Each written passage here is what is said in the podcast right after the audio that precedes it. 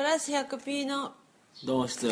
プラス 100p は福岡市西区にある、え現メンバーの寺江と三輪のアトリエです。アトリエ兼多目的スペースです。プラス 100p ではフープというプロジェクトを進めています。これは小さなプロジェクトから大きなプロジェクトまでいろんな100個の企画をやってみようよというものです。このポッドキャストはその中の企画フープ002談話室というものです。この談話室ではメンバーやゲストをお呼びして想像力を膨らますことを目的としたものです、えープラス 100p の詳しい情報や現在実行中の企画についてはウェブサイト、えープラス PLSUS か。プラス 100p.com プラス 100p.com までお願いします。ではい。はい。今日は何お願いしますか？今日はあれですよ 最近ニュースに上がってた。最の近のニュースもいっぱいあるよ。ありますよね。ありますけれどまあ真央ちゃんがねうまいこと滑って。綺麗だった。もう頑張りましたよね、レジェンド。まあ、レジェンドは葛西選手ですけどね。そうどっちも？まあいいんですけどまあ美術に関わるニュースがいくつかありましたんでどんなニュースですか？それについて話をしてみたらいいんじゃないかなと。うん。うん。まずこれまあ一つ目はあれですけど前もニュースになっててちょっといいのこれでって思ったニュースがまたあのーえーとフェイスブック見てたら上がってたんでちょっとよんえーとどうしたらいいかな？読んだ方がいいのかな？こ言ったらわかるんじゃないれまあ「裸足の弦」のね。うん概要だけでも「裸足の弦の」あの本を学校の図書室から、えー撤去求めるっていううん。動きが、まあ、それの、まあ、ニュースがまたありまして。うん。でもう一個はえー、と桃源 B だったっけ？東京都美飛び東京都美術館のうん。東京都美術館による作品撤去要請をめぐってっていううんそれまもびっくあニュースがりだよねありまして、まあ、な内容は、まあ、政治的な作品だったということです、靖国参拝を、まあ、批判するような内容であったと。で憲法9条を守り靖国参拝の愚を認め現政権の右傾化を阻止などと書いた紙を貼り付けた、うんえー作品だったと。うんまあ。秘密あ特定秘密保護法の新聞の切り抜きも貼っていた。うんうん。現代日本彫刻作家連盟の定期展として、えー、東京美術館地下のギャラリーに展示したということですね、美術館としては、えーこういう考えを美術館として認めるのかとクレームがつくことが心配だったと、またクレームの心配してるえしーまあそういうようなことですね、えーそしてこれは今回の美術館からの、えー撤去要請がありまして、はい。えー自分の作品を改変したらしいですね、まあ、しちゃった。多分その文字文字とかを一部、まあ、なくしたり書き換えたりしたんでしょう。あなんか靖国参拝のところかなまあ、そういうようをなことですね。言われたところをってことかまあ、この記事の中には表現の自由を抑圧と。表現の自由に詳しい、えー田島康彦上智大学教授の話っていうのを載ってて、えー芸術作品は表現物で作者ごとに異なる主張を伝えるのは当然だと、会場の使用権を持つ美術館側が立場の弱い作者に撤去や改変を迫迫るのは表現の自由の根幹部分を抑圧している、従軍慰安婦を題材とした写真展が会場使用を拒否されたように、意義が出そうだから展示させないという対応は全国的に広がっているのではないかそうそうなの？他にもあるの？とあるんじゃない？僕が聞いてなんか僕の知り合いでもいたし。どんなの？え？ぐちくんのパンツ事件なんだ何それ？神社にパンツパンツの万国旗パンブリーフに万国旗を書いて それを神社に飾ってたら撤去を求められたっていう。まあ具体的に知らないんであれですけど。まあそういうようなこととか僕も以前展示した時にね、えーっとマリア像と仏像みたいなのと恵比寿像を一緒にミックスさせた作品作ろうとしたら。止められた？止められたっていうかまあ特にマリア像に関しては外に出さないでくださいって運営の人に言われてずっと隠されてたことあったけど。まあそういうようなこととかね。まあそういうクレームを受けないためだったと思いますけどあれは、まあ、そういうことよくあるんじゃない？で他にも聞いたことあるし田川の方でポルポルノ系のなんか市写真だったか絵だったか。企画で頼まれて出したら拒否されたっていうまあやつやろ。だからそういうのよくあるんじゃないですか？よくあるのかな知らないだけで。ああるんですよ。いやだからその裸足の弦うんがねその描写がグロすぎるってことですか？とかあとは内容がちょっと嘘も入ってんじゃないのっていうあのそんなこと書いてあった？かうん書いてあったよ。過激すぎるとかそこまでやってないのにみたいな。そうそういうふうにちょっとそやってる。っちもようにみたいな軽く読んでみようか。でも作者ってそういうえー膨らまして書いてないと思うんだけどなこういう真面目なと本当は裸足の弦の記事の方ではまあ、とにかく裸足の弦のその撤去というか読めないようにしてくださいというその請願は、旧日本軍の残虐行為を捏造している。ほらね。えー天皇に対する侮辱や国家の否定が含まれる。として学校図書館などからの撤去を求めていると。でも絶対そんな気持ちで書いてないよね。ネルマク教委などに請願を出した教育問題懇話会の代表者は、史実をねじ曲げた思想宣伝の教材になっていると。親の親や教員の指導がないまま子供に読ませるには毒が強すぎると話した。一方対抗する形で都や練馬区などには自由に閲覧閲覧できるよう求める請願も出されたと、まあ、両方出された。うんうんうん。というのはまあいいんでしょうけどね。何それ読んだらショック死するとかそのぐらいだったらしょうがまあないけど、教育的に良くないっていう話を言ってるわけよでしょ。くないかな。えーそして都教委は1月、幅広い知識を身につけるためにさまざまな資料が必要として、いずれの請願にも応じないことを決めましたと、一方で一部に教育上の配慮が必要な暴力的表現があるとも指摘、でもえー校長や教委関係者の会議で、えー適切な読書指導を行うよう周知した。適切な読書指導ってどんなんかうーんだからな内容やばいところに差し掛かったらモザイクを貼るとかいやじゃないでしょ、まあ、そういうこともあるかもしれないけど。ないやろ。冗談。例えばその考えられるのは、そう例えばそういう暴力的なシーンとかあれレイプとかもあるからねシーンとして、でもそういうのはよく本当でしょ？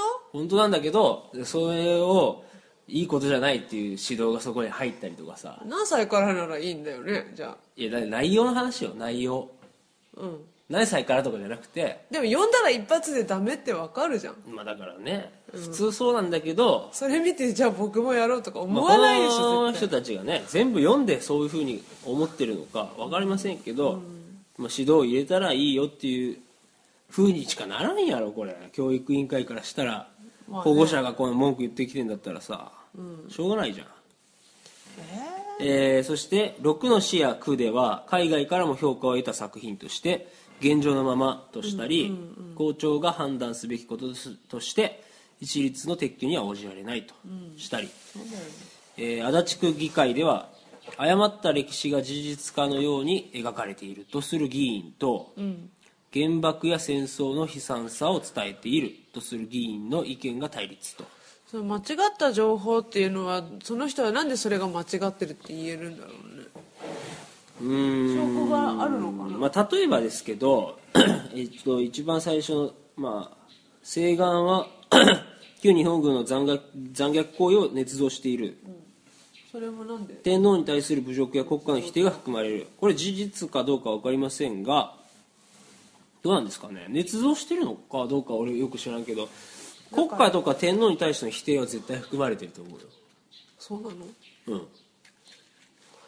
だってこれ広島の話だけど俺だって学校で普通に否定の話授業で受けてたからね。それは場所が広島だからだからこのこの漫画を描いた作者もさ否定する授業を受けてたってこと？そうだよ。えそれだけの授業があったの？あったよ。どういうふうに？ん？どういうふうな授業なの？だから「君が代」は、えーまあ、天皇の否定じゃないけど国家の否定ですね「君が代」の否定はあったよえ先生たちからの授業？うん。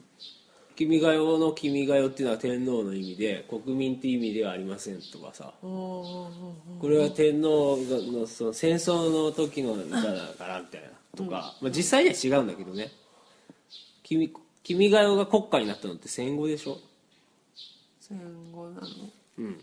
なのでまあ違うんだけど、事実とはそこはね、けどまあそういう話があったりとか、あとはその歌わなくていいとかね。っていう指導が普通に授業中ありましたよ。ありました。広島。僕はねはい。僕がちっちゃい頃は今は絶対ないと思いますけどまあ私そういうようなことはあり時はね私のところはもう普通に教科書の裏にも載ってたしねそれ教科書の裏には多分載ってたよ俺も。でもそこにシールとか貼ったりしてたね。貼ってないよ。でもなんか誰か言ってたよ。本当？こうもう紙を貼るみたいな。マジで？それが初めて聞いた、っていう指導もあったりとか。へえ私のとこは特になかったけど普通に運動会の時とか歌いよってね。何の歌か分からんのよね。全部呪文みたいな感じで。まあだけどさそういうね人たちに対してでも、こう何かをこう考えるきっかけとして「裸足の弦」ってあったと思うんだよね。うん。俺中学校の時図書館に図書室か学校の、今はね違うけど多分。漫画本って結構図書室にあったりすると思うけど、俺ぐらいの時はねあの歴史系のなんかね織田信長とかさ豊臣秀吉とかの漫画日本の本歴史とかそうそう。そういう漫画本か「裸足の弦」かどちらかしかないわ日け本のあけぼのみたいな、あったね。でわかるわかる。織田信長系のやつはさこうもう一一冊で終わるんだよね。で字が多いんだよね。多い。挿絵みたいな。で「裸足の弦」の方はねこう結構長い。たくさん何巻にも分かれてるし、まあ、若干こう漫画なんですよ、ちゃんちゃんと漫画になってるわけだであの織田信長のやつはさちょっと勉強臭いわけね、同じ漫画でも。説教っぽいんだ。うん。なのであのどちらかというと「裸足の弦」を読むっていう感じ。諸教で。もうだったよ。だってそれしか漫画ないんだもんだって。なるほど。いい環境なのかでそういうのを、まあ、自然と読むことによって、ああ戦争っていうのが、まあ、こんな感じだったんだなっていうのを具体的にね、えー知る機会にも多分なってたと思うじゃしあ子供の頃全部読んだの？全部は読んでない。だって頭悪いから何巻まで読んだとかさそういうこだわりないわけよ。あるところから読んでいくけんさ例えばいきなり1巻から順番に読んでいくんじゃなくて10巻とかさ いきなり15巻とかさ適当に読んでいくから、別にそのストーリー全体を把握してるわけじゃないけ子ど供ってそんなもんだよバカだ。私もそんなあとまあその「裸足の弦」しかないもんだから。みんなそれ読んでるわけ。なああないんだ。昼休憩とかにその「裸足の弦」だけをが、おまあ。昼に金龍に行ったら漫画が読みたいのが取られてたのと一緒そういうことですね。なのでまあそんな感じもありましたよ。うんうん。えじゃあさ偶然ちその子供の頃結構グロいシーンとかレイプのシーンとかを目にすることはあった？あるあるある。どう思ったの？わーって思ったわーとか全然思わないね。わーとかギヤーとか何にも思わないけどあまあす思ったとしたらまあこんなもんだったんだろうなとかさ。ぐらいは思います。覚えてる？深く。覚えてるよ。で特にレイプのシーンとかはこんなのあったんだって思ったよねそれは子供での時代にそう体験して今の子供には読ませた方がいいと思う。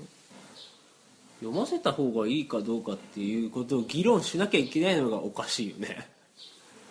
だってだって読ませたら死んじゃうっていう主張してる親がいるわけじゃん。死んじゃうとは書いてないけど。言ってないけど言ってんじゃんなんか。まあ教育上良くないって言ってるわけですけど、よくなかったの？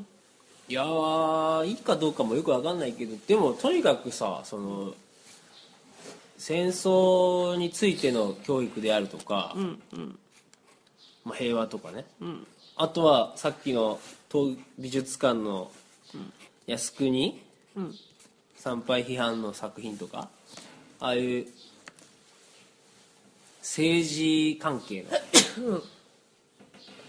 えー思想とか、教育とかそういうの 全部遮断されるでしょ、そのこと自体の問題はあるよな。っていうか東京都がそうなんじゃない？なわけないじゃん。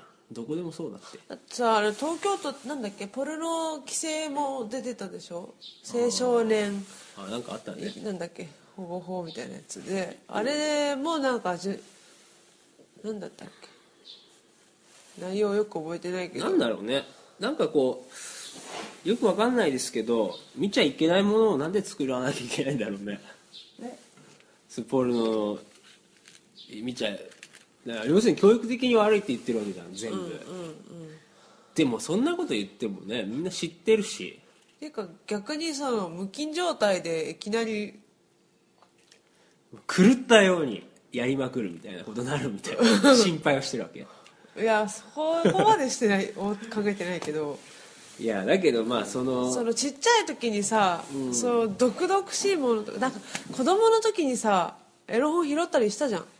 してない、はいはい、知りましたよ。うわーって思わなかった？いけないものだみたいな。いけないものだとは思わないよね別に。でもこうちょっとチラってみたいでしてわーって思って逃げてまたチラエロ本って別にいけないものって思ったこと俺一回もないよ。小学校に1回落ちてたの。うん。その時もさもうなんかみんな遠巻遠巻きに気にしてるんだけどこう結構過激なやつだったのかもしれないんだけどさ。でも実そう際いけないものいうさ、なんだろう。毒毒って言ってるもの保護者が。うん。うん。うん。うんは絶対必要だと思うんだよね。まあだけんずっとさ何その子供がねもう30超えたぐらいになった時でもその親がさまだ毒と言っているかどうかですよね。そうだまあもしそうなってたらすげえ世界が広がってると思うけど。戦争って何ですかとかさどういう意味ですかとか言って辞書で調べるみたいな世界になってたりとか。ずっと無菌状態に。うん。靖国って何ですかみたいなさなってたりとか。でも実際いると思うよえ男と女って何が違うんですか？とかってさ30歳ぐらいになってやっと知るみたいな。ええー、とか言ってさ。いやそそれを望んでるわけじゃないと思うけど極端な話そういうことだよね。裸足の弦とかいいじゃんと思うけど、それはさその親を子供子供を親が信用してないってことなの？かまあそういうこともあると思いますけどね。まあとにかくちょっと話の流れを整理した方がいいんじゃないですかそろそろ、なぐちゃぐちゃになりましたね。うん、まあとにかくその2つのうん。記事。に裸足の弦共と通する点は飛びの作品の撤去ね。そのなんていうのかな。だからその戦争とか平和とか、その描性描写とか暴力描写とか政治的なものとか、まあ、そういうタブーに触っていると。うん。一応されるんでしょうけど、見る人によっては、そういうものを扱った作品で、それがまあ両方とも一部の人に、えー撤去とか、閲覧できないようにとか、まあ、そういうふうにされているという現状ですよね、まあ、そういう共通点があると思うんですけど。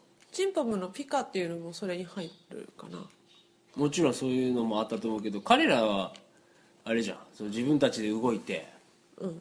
そのあれにはこういう意味がありましたとかさちゃんと自分たちでこう現地の人と話をしたりとか、あとはもう現地の人だけじゃなくて、えー多分か美術関係者にも説明するために本を書いたりとか、結構コミュニケーション取ってるよね。うん、なので全然今は、意外とこう地元の人の支持を得たりしてる、まあ、本を読む限りではそういうふうになってるみたいだけ本のど、ね中でもね。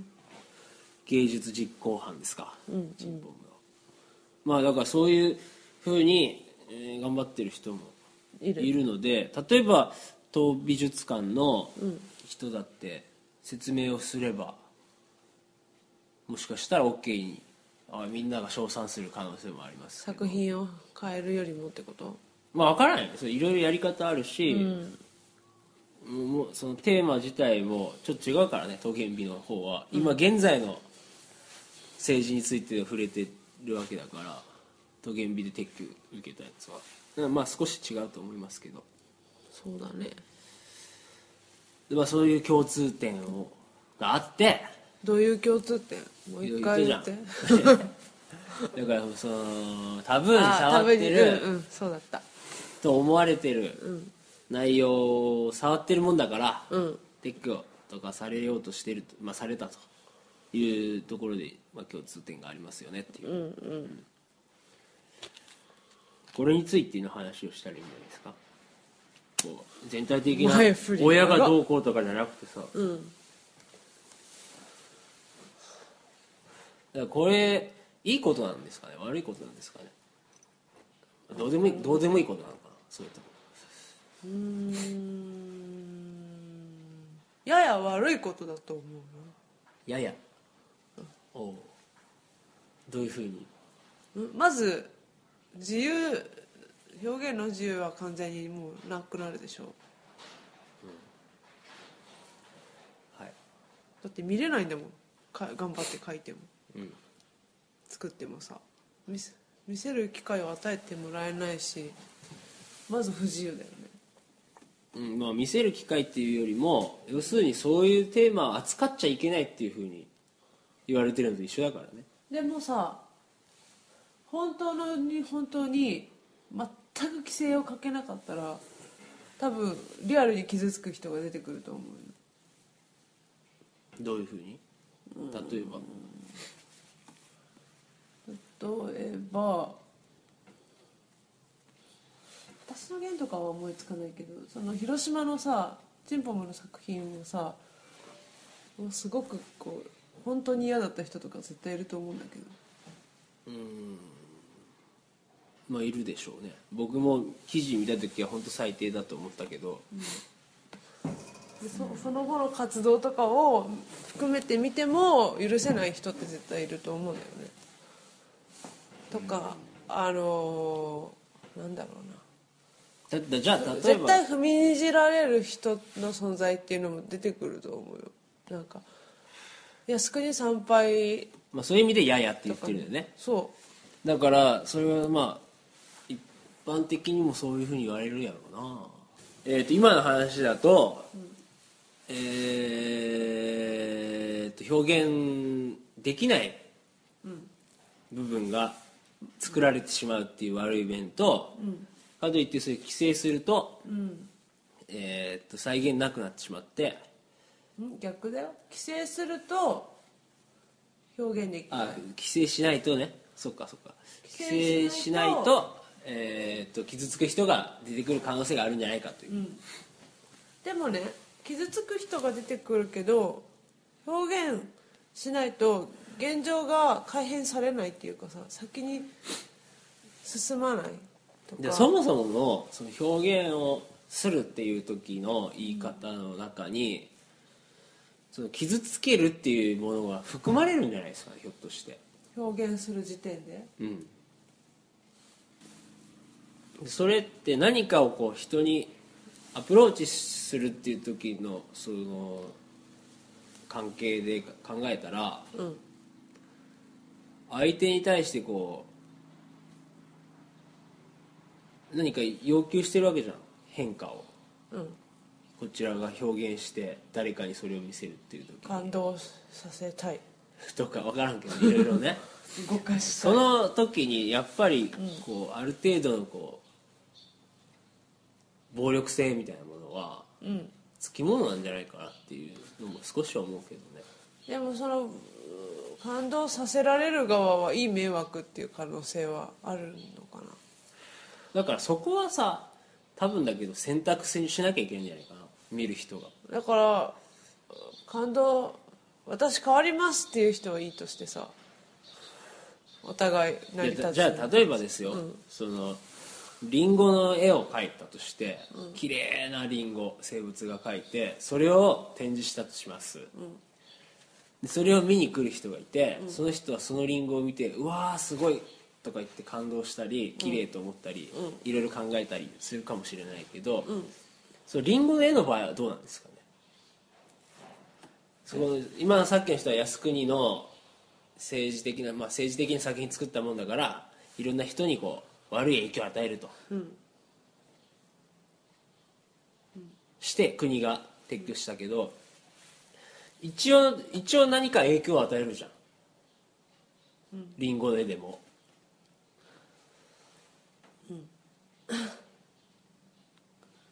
でもそんなに影響与えないんじゃない？そうなんですかね。いやでも考えようによっては。それもものすごい迂回した考え方ですげえってなる人もいるかもしれんけど。でもどんなことでも悪影響を与えるんやないかね。まあでもリンゴの絵が悪影響を与えるとしたら美術はこういう。例えばそのリンゴを描いてる人がすごくえーっと貧乏で、全然働いてねえと、毎日毎日リンゴの絵を描いてるって人だったとしたら、それ悪影響なんじゃないですか。感動が？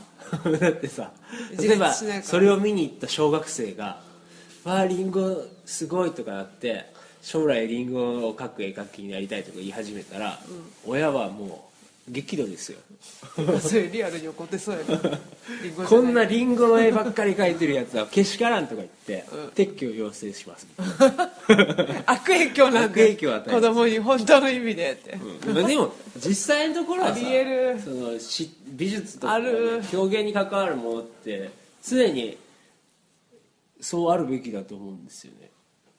僕はえ他人に影響を与えるってこと？べきだってこと？そうあるべき。影響を与えるっていうかなんて言ったらいいんだろうな。なんかなんかの話で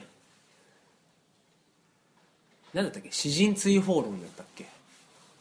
それすごい昔の話なんだよね。すごい昔の話だけどポリスだったっけ？あれ。ポリス時代だったっけ、ローマ帝国じゃない？何だったか忘れたけどなんかむ村だったか町だったかポリスだったおか帰りくださいそうそうそうそう。詩人を追放していくっていう国の、国なんだかなん私は昔はその詩人っていうのは、国の意識を変える力を持ってるとしてそうそうそう国王とかそういう政治をやってる人からすごいうんうん。国に入ってくるなっていそう影響力を持ってるのが詩人っていう存在だったんだけど、今はそれが忘れられて久しいんですっていう。そういう話ですよね。ね。だけどまあもともとはそういうふうにさ、このみんなを先導する力があったってことだよね、そうですよね。だから啓蒙っていうのこれ。まあ啓蒙したりもするんじゃないで啓すか。と蒙で。だからまあそういうふうな、えー部分がまだその、残ってるってことですよね啓蒙いいことなんじゃないですかひょっとして。みんなにこう撤去されるっていうのは。啓蒙してるっていう意味で。例えばねあのエロ本エロ本がさ、ん。落ちてたり、うん。えー本屋に袋閉じとかなってたり、もう縛ってったりぐるぐるにもう縛って仮面みたいになったりとか。ルミ啓蒙こするやつあるじゃん。ああいうのとかさ、うん あの基本的に閉じられてるもんだから、まあ、余計に興味をそそりますよね。うんうん。袋とあとはまあそんな 落ちてなくてもみんな勝手にいろいろ見つけるんだろうけど何かしらで、うん。まあ、そんな感じで例えば撤去されましたとかさ、うん。なかったものにしましょうとかなった時に実は結構影響力を与えてるかもね。そうなったなったらよえどういうこと？だからその隠してあると余計気になるから。とかそういう。ものすごい影響力ですよエロっていうのは。うん知ってエるロ本とかエロ美っていうのは。なんか言ってた友達エロサイト作ってる友達がね、エロはマジすげえよ。だからわさかるよって すごいパワーだよエロそうやってちょっとこうね1個入る前に、えー18歳以上ですか18歳未満ですかみたいな聞くでしょああいうウェブサイトでも、行くのかな、そういうふうにさ1個こうフィルターかけて、こっからは悪いものこっからは先行っても本当にいいんですか？とか言って確認をい先に取ってから、そこの中世界に飛び込ませるっていうのって意外とすごい効果があるんでしょうね。エロにエロエロに限っての話なのかもしれないけど。だからその美術もそうしあってもいいかもしれないひょっとしたら。だけ美術館の入り口にうん「はいいいえ」みたいな入り口。だから その例えばねその学校の話も美術館の今の話も共通するのは他にもう一個あって、両方とも公なんですよね。公立美術館とか公公立の学校とかだじゃん。だから公立だからいけないんだよね。ああなるほど。だからその全体の利益とかさ、んうん。そんなふうになってしまうけど、エロとか関係ないでしょもう。だってもう公立のエロとかないですよ。公立エロエロエロ本とかさ、エロエロ教本みたいなさ、教科書問題ですね。ないじゃないですか。だから自由なんじゃないある程度そうやってこうこっちとこっちに分けてこの人は見ないていいこの人は見てくださいみたいなさ、ことできないじゃん美術館だったら。うん。公園だもんね。そういうのも問題あるよね。その美術館のこう自体の問題点もあるよね。その限界というか。限界って言った方が正しいかもね。そういうものも露呈してしまってるかもね。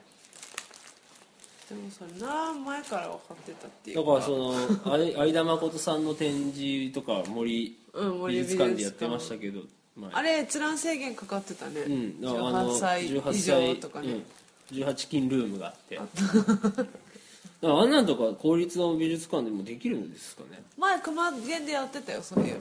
あやってた？浮世絵のね。あ春画？春画の展示はねなんか布かかってた。でめくって見れるようになってるのかな？覚えてないけど。へー。自分自らめくったら見れるみたいなめくらなければタッチしなければ見えないままだった気がする。あそうなんだ。でも公立の美術館でもそれはあるんだね。なんか周りから言われて規制がかかったけどそこはね学芸員が抵抗したんじゃない？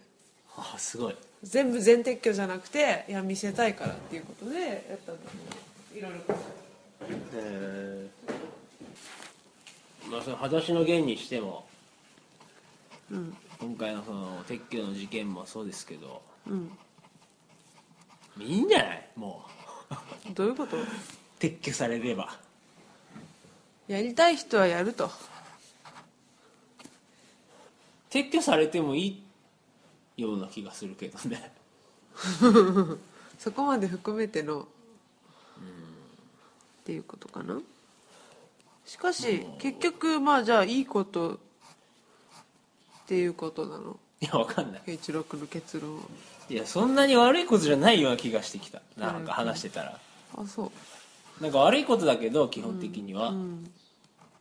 その一般的な、こう市民の人とか、ん。まあ、僕らも含めてですけどがこう知ることができないっ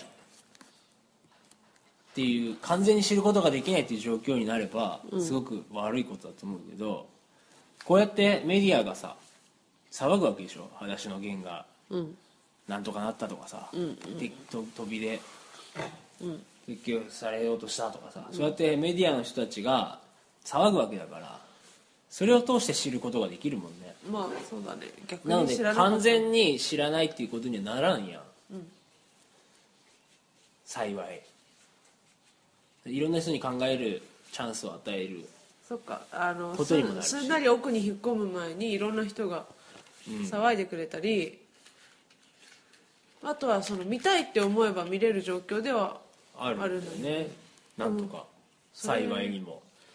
だからまあ今はすごくもしかしたらいい状況なのかもしれないだから。だからそのそういうメディアの環境も整ってるし、あとはそのうまい具合に美術館の人とかが、撤去とかしてくれるから、余計にこう美術の、なんていうかな立ち位置も、明確になり。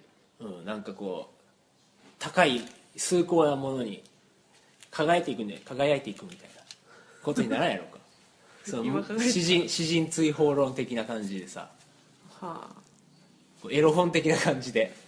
なんかなんだろうなんだろうみたいなさ でもなんかその本当のことをやろうとするとやっぱそうやって少しなんていうかな迷惑がかけますよね。あうん。その全体のい調和をさ乱す、生み出すんだよね。うんことにはなると思うんだけど、ん。そういうことをやってる人がいて撤去されるっていうこういう一連の事件って別に、その美術とか芸術全体で考えた時に悪いことじゃないような気がしてきた。なるほど。はい。じゃあ今回まとめ。え表現に規制をかけることはいいことなの？悪いことなの？表現に規制をかけること？悪いことでしょうね基本は。けど俺の場合はですけど基本的に悪いこと、表現の規制は。悪いことなんだけど要するにその秘密とか、真実とか、それをこう共有させないという動きだから、とか、まあ、考えさせない。人々にいろいろなことを考えさせない。待ったなしです。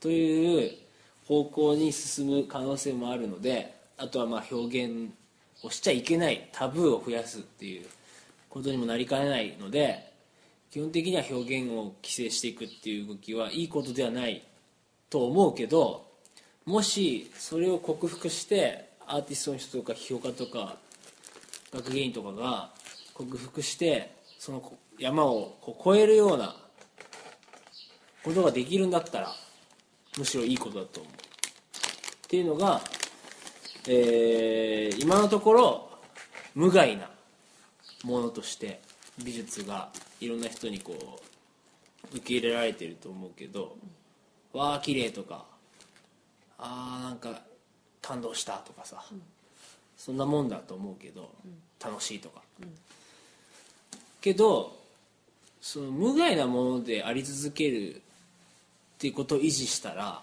それこそこの表現っていうものの価値がどんどんなくなっていくと思うんで、むしろこう規制された方が国とかからすごくこう邪魔者扱い受けるぐらいでちょうどいいんじゃないかなって。いろんな人にこう考えさせる機会を与えたりとかして邪魔だと思うわけでしょ？それって、まあ、美術全体にとってはそういう視点で見れば悪いことじゃないと思うからむしろこう表現の幅が広がっていく可能性はある。そうもしその大きな山を越える覚悟がみんなにあればですけど。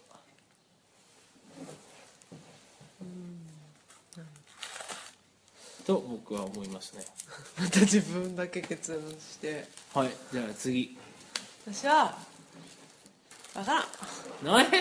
いややっぱ分かんないよ。だってもう立場がいろいろうん。立場で変わるしこんなの。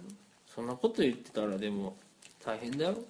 大変だけどね。でもさじゃあ安倍首相がさじゃあさじゃあさあのーダンスのさ規制法とかあるじゃん、うん絶対ない方がいいじゃんあんなの。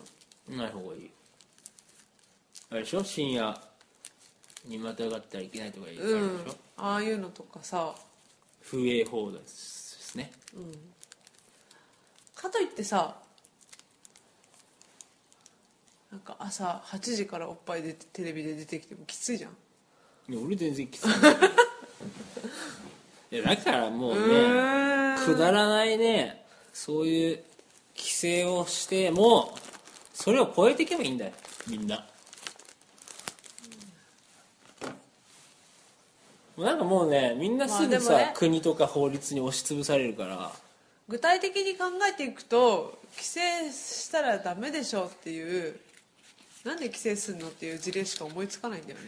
思いつかないね。不思議なんだよだからその極論でいくと守った方がその弱者の立場もあるって思うけど大体のことはなんでそこで規制かけちゃうかなって思うなんかそこをね99%ぐらい守ら守ろうっていうふうなみんなで守守ろうっていう動きにならないからどんどん潰されていくんだって孤独にさせると例えば今の飛びの人、作品撤去を受けた人をね、もうあんまり関係すんめとか言って、ほったらかしにしといけばもうどんどんどんどんその人は潰れていく、その人だけじゃなくてそういうことをやろうとかしてる人も含めて、あとはまあ今やってなくてもそういう表現をまた新たにやったっていう時にもまた潰されるしでどんどん潰れていくやん、